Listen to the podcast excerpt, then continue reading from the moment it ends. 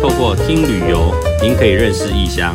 透过听旅游，您可以沉淀心灵；透过听旅游，您可以重拾旅游的感动。欢迎收听 Hero 细说日本。疫情期间，为了配合政府的政策，Hero 和大家一样，非必要尽量不要出门。也因为如此，所以有时间跟风的追了几部连续剧。当然不能免俗的，现在当红的偶像剧，像是《爱的迫降》啦，《我是遗物整理师》啊，《如蝶翩翩》，还有台湾的《火神的眼泪》《王牌辩护人》等等，只要听说评价不错的，大概都看了一遍。确实，韩国的连续剧做得真的很棒，题材又丰富，也有很多引人省思的剧情内容。但是，却也无法取代曾经让我下定决心到日本求学的几部经典日剧的地位。这集 Hero 就和大家分享一下那些年我们一起追过的日本连续剧吧。现在不论是台湾、韩国、中国大陆都很流行拍流行偶像剧，可是大家知道吗？流行偶像剧 Trendy Drama 这个名词可是源自于日本哦。首先和大家聊一下偶像剧出现的契机好了。时间要推到一九八六年开始的日本泡沫经济时代，当时受到所谓土地不会贬值的土地神话的影响，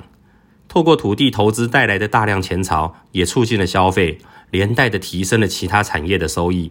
让整个社会呈现一片欣欣向荣的状况。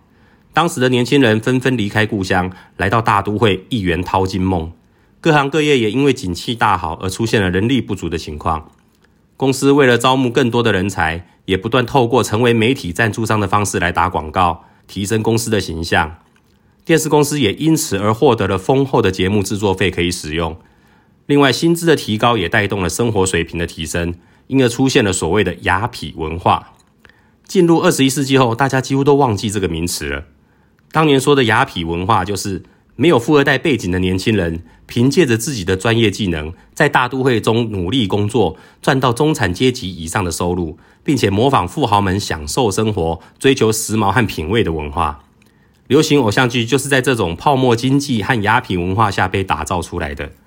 这类偶像剧主要是透过俊男美女担纲主演，职业的设定都是当时时代最先端的新兴职业，穿戴着有品味的名牌服饰或包包，住在高级住宅区里。以大都会年轻男女追求的生活形态为主的爱情连续剧，还记得赤名莉香和永尾完治吗？当时轰动一时的东京爱情故事，是不是还烙印在大家的心里呢？这可是我人生中第一次看到泪流满面的连续剧。这部改编自漫画的作品，当时就是由织田裕二和铃木保奈美这两位当红偶像所主演的。故事主要内容在讲。来自爱媛县乡下的丸治和归国子女的丽香，在东京相遇后发生的恋情。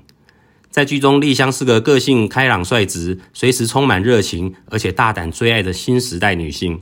她不但敢在所有同事面前大胆向丸治示爱，甚至还敢主动的向丸治说 “sexy 哦”，我们来发生人和人之间的连结吧。刚开始，丸治还对莉香这么开放率直的个性感到困惑和不适应。但是在莉香积极的攻势中，丸治还是慢慢接受了莉香那种炙热如火的爱情。莉香喊着“看机看机”的甜美笑容，可是当年大家心目中的经典呢。原本看好两人间的恋情，却因为丸治小学时的死党山上健一和丸治小学时暗恋的对象关口里美的介入，而变成了三角关系。每次看到丸治和丽香的感情渐入佳境时，李美就一定会因为和健一的感情不顺利来向丸治诉苦，导致每次丸治答应和丽香的约会都会被李美破坏掉。当年看着丽香孤零零的一个人等着心爱的男人出现的画面，我都跟着丽香一起流眼泪，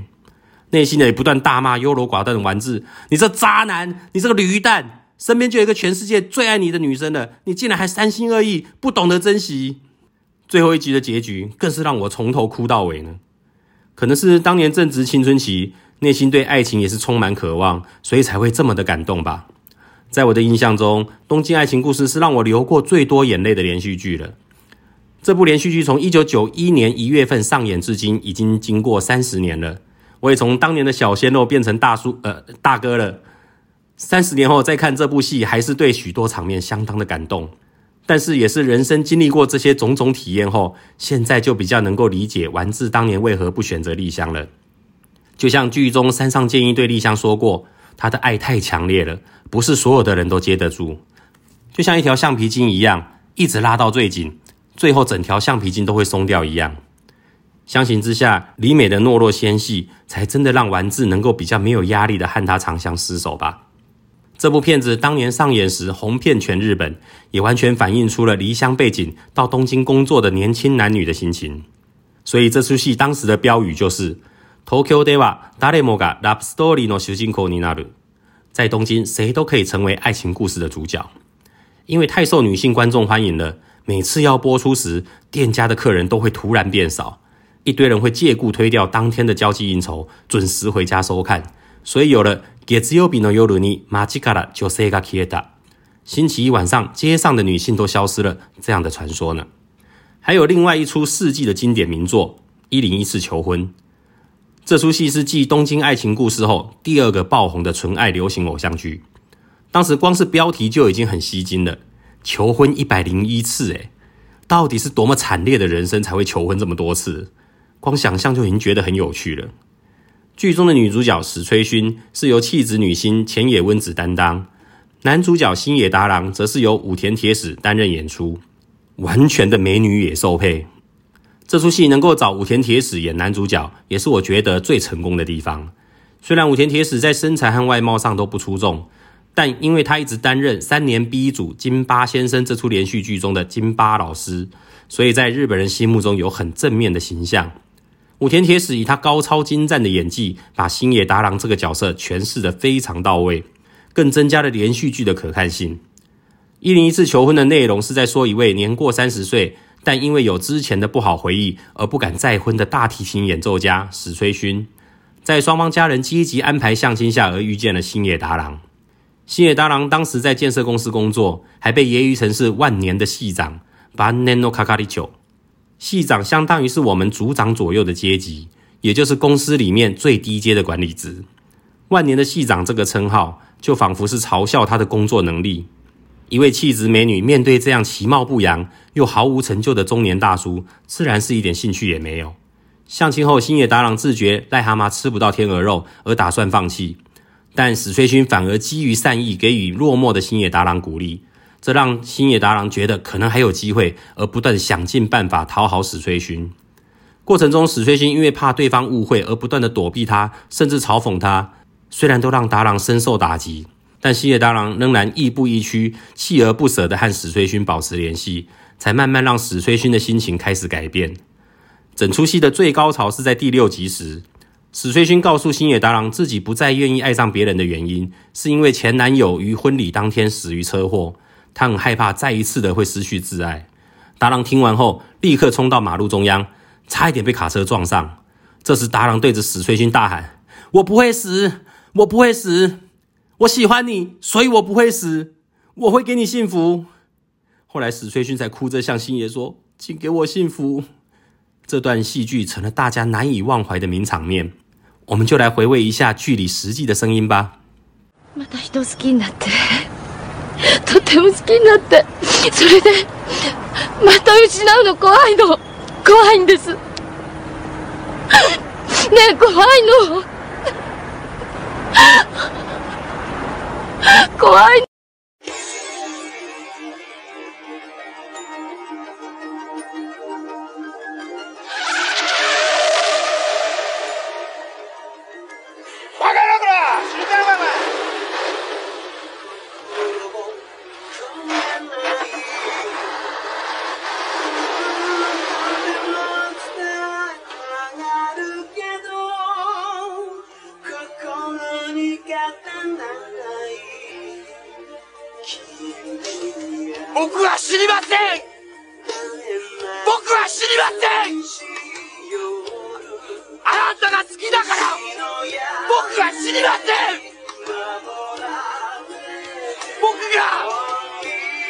幸せにしますから！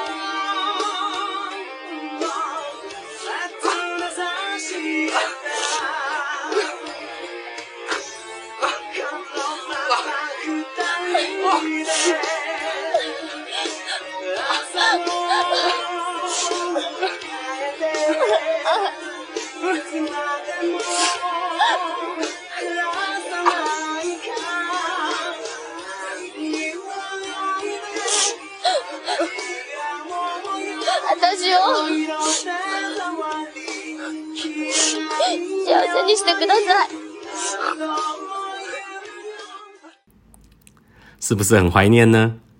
据说当时的剧本只写了一句“我不会死”而已。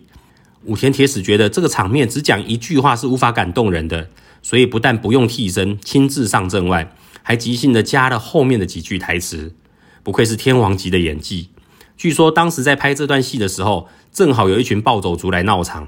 结果演完这个感人的一幕后，不但让当场许多的工作人员哭了，就连来闹场的暴走族都流下了眼泪。没想到后来这句“仆は死にません”竟然获得了当年日本星语流行语大赏，还造成了一时的社会现象，也成了大家津津乐道的一句经典台词。事后，武田铁矢接受广播电台访问时才透露出来。 当时他对这个肉身挡车的戏是很排斥的，为什么呢？因为金巴老师的形象已经深植人心了，他等于就是金巴老师本人啊！老师竟然做出这样的示范，他以后要怎么面对他的学生啊？他还说啊，以后啊走在路上会不会因为这样而被警察逮捕呢？这出连续剧的结局本来是悲剧的，但是后来因为大量观众写信到电视公司抗议，最后才改成了以喜剧收场。星野达郎在失败了一百次后，终于换得了自己的真爱。我也因为这出连续剧，完全变成了武田铁矢的粉丝呢。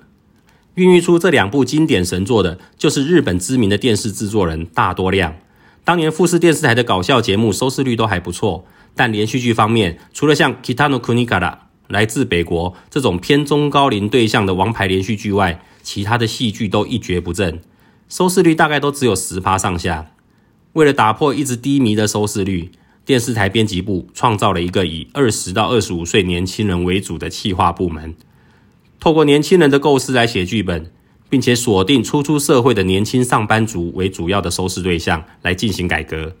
一九八七年时拍的几部爱情剧都获得了不错的成绩后，之后才交由富士电视台第一制作部的大多亮统筹企划。前几部连续剧的成果让大多亮也感受到时代已经不一样了。就算是爱情剧，也可以达到捕捉时代感的要求。为了孕育出更符合年轻人的新剧本，所以富士电视台便创办了三十五岁以下的创作者才有资格参加的富士青年剧本大赏。这些获奖的作品经由大多量的精心设计，陆陆续续又创造了许多佳作。首先是一部由中山美穗和柳叶敏郎所主演的《素敌な片想い》美好的单相思，收视率首次突破了二十趴。第二部的《东京爱情故事》上映时，创下了平均二十二点九趴的高收视率，最后一集的收视率更是来到了三十二点三趴。《东京爱情故事》算是正式开启了流行偶像剧风潮的始祖。不仅如此，接下来的一零一次求婚更打破了这个纪录，平均收视率高达二十三点六趴，最后一集更是创下富士电视台有史以来最高的三十六点七趴的收视率。这三部由大多亮制作的爱情连续剧，后来被称作“纯爱三部曲”，不仅奠定了富士电视台所谓的“月九 ”，Getsuku，也就是礼拜一晚上九点黄金剧场的地位，更让大多亮被封为是日本流行偶像剧的教主，并且带来了日本偶像剧的热潮。这样的热潮还传到了台湾、韩国、大陆等亚洲各国呢。当然，除了收视率创新高外，连续剧主题曲也留下了辉煌的战果。由小田和正为《东京爱情故事》而创作的主题曲《Love Story》は突然に，这首歌的歌词完全是按照连续剧的内容所写的，旋律和连续剧本身也相当吻合。当年度这张单曲的销售量高达两百七十万张，刷新了日本史上的单曲销售纪录。原本名气平平的小田和正，也因为这首歌成为了炙手可热的创作音乐家。另外，一零一次求婚的主题曲，则是由被誉为日本音乐史上最成功的音乐组合之一的恰克与飞鸟所唱的《Say Yes》。这首歌也因为当时连续剧的爆红而让单曲大卖。当年销售量虽然不及小田和正的《Love Story》は突然に，只排到第二名，但是这首歌却占据了 Oricon 公信榜单曲销售榜冠军的位置，足足有十三个礼拜，是一九九零年之后占据冠军位置最长的单曲。也是《恰克与飞鸟》最畅销的单曲了，一直到现在，日本人还是很喜欢把这条歌当成是婚礼进行曲的首选的。有了这两次的经验后，月九连续剧的主题曲必定会热卖，似乎成了一种定律。许多歌手都争相为月九连续剧献唱，陆陆续续的又造就了许多深植人心的经典名曲。富士电视台的月九连续剧扮演了二十世纪趋势文化领航者的角色，也树立了未来的戏剧拍摄的一种风格。不管时代如何改变，纯爱连续剧始终都能够保有一定的票房。我想这是因为和我们希望被爱的情感息息相关，才会如此容易的引起共鸣吧。现在想想，还真要好好感谢这些纯爱连续剧，才让 Hiro 下定决心到日本留学的呢。最近重新回头看了这两部片子，依然还是让人热泪盈眶。神作就是神作，并没有因为时代的不同而显得落伍。不但如此，为了让千禧世代以后的年轻人也能有当年的感动，中国和韩国也曾经个别翻拍了一零一次求婚的连续剧。后来在二零一三年，中国大陆还推出了一部由林志玲和黄渤担任主演的《一零一次求婚》电影版。另外，去年富士电视台也是睽违了二十九年后，把《东京爱情故事》再重拍一次。这些翻拍或是重拍的电影或电视剧，虽然很忠于原味，重要桥段也都完全呈现。但都没有办法超越当时原主版所带给我的冲击和感动。对我来说，那个年代不论是在音乐或是戏剧创作上，都是史上最高峰的年代。现在想想，还是很庆幸自己曾经经历过那些美好的时代呢。我想大家心里一定也有自己心目中第一名的经典日剧吧？欢迎在留言处和大家分享哦。好啦，这集就和大家介绍到这里。喜欢我的内容的话，希望大家能给 Hero 五颗星的评价，并且追踪我的频道。有想指教的地方，还是有比较详细的内容，也可以留言告诉 Hero 哦。拜拜。